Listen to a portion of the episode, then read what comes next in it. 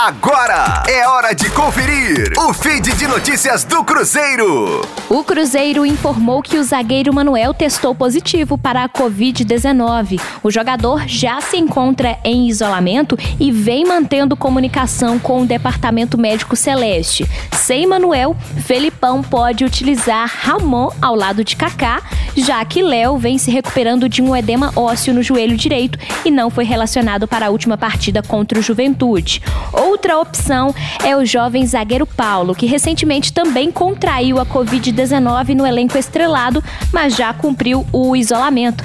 Além dos dois defensores, o lateral esquerdo Matheus Pereira, o volante Jean e o atacante Vinícius Popó também testaram positivo para a doença no elenco estrelado, cumprindo o período de quarentena e agora estão sendo liberados novamente para a prática esportiva. Rosane Meirelles com as informações do Cruzeiro na Rádio 5 Estrelas.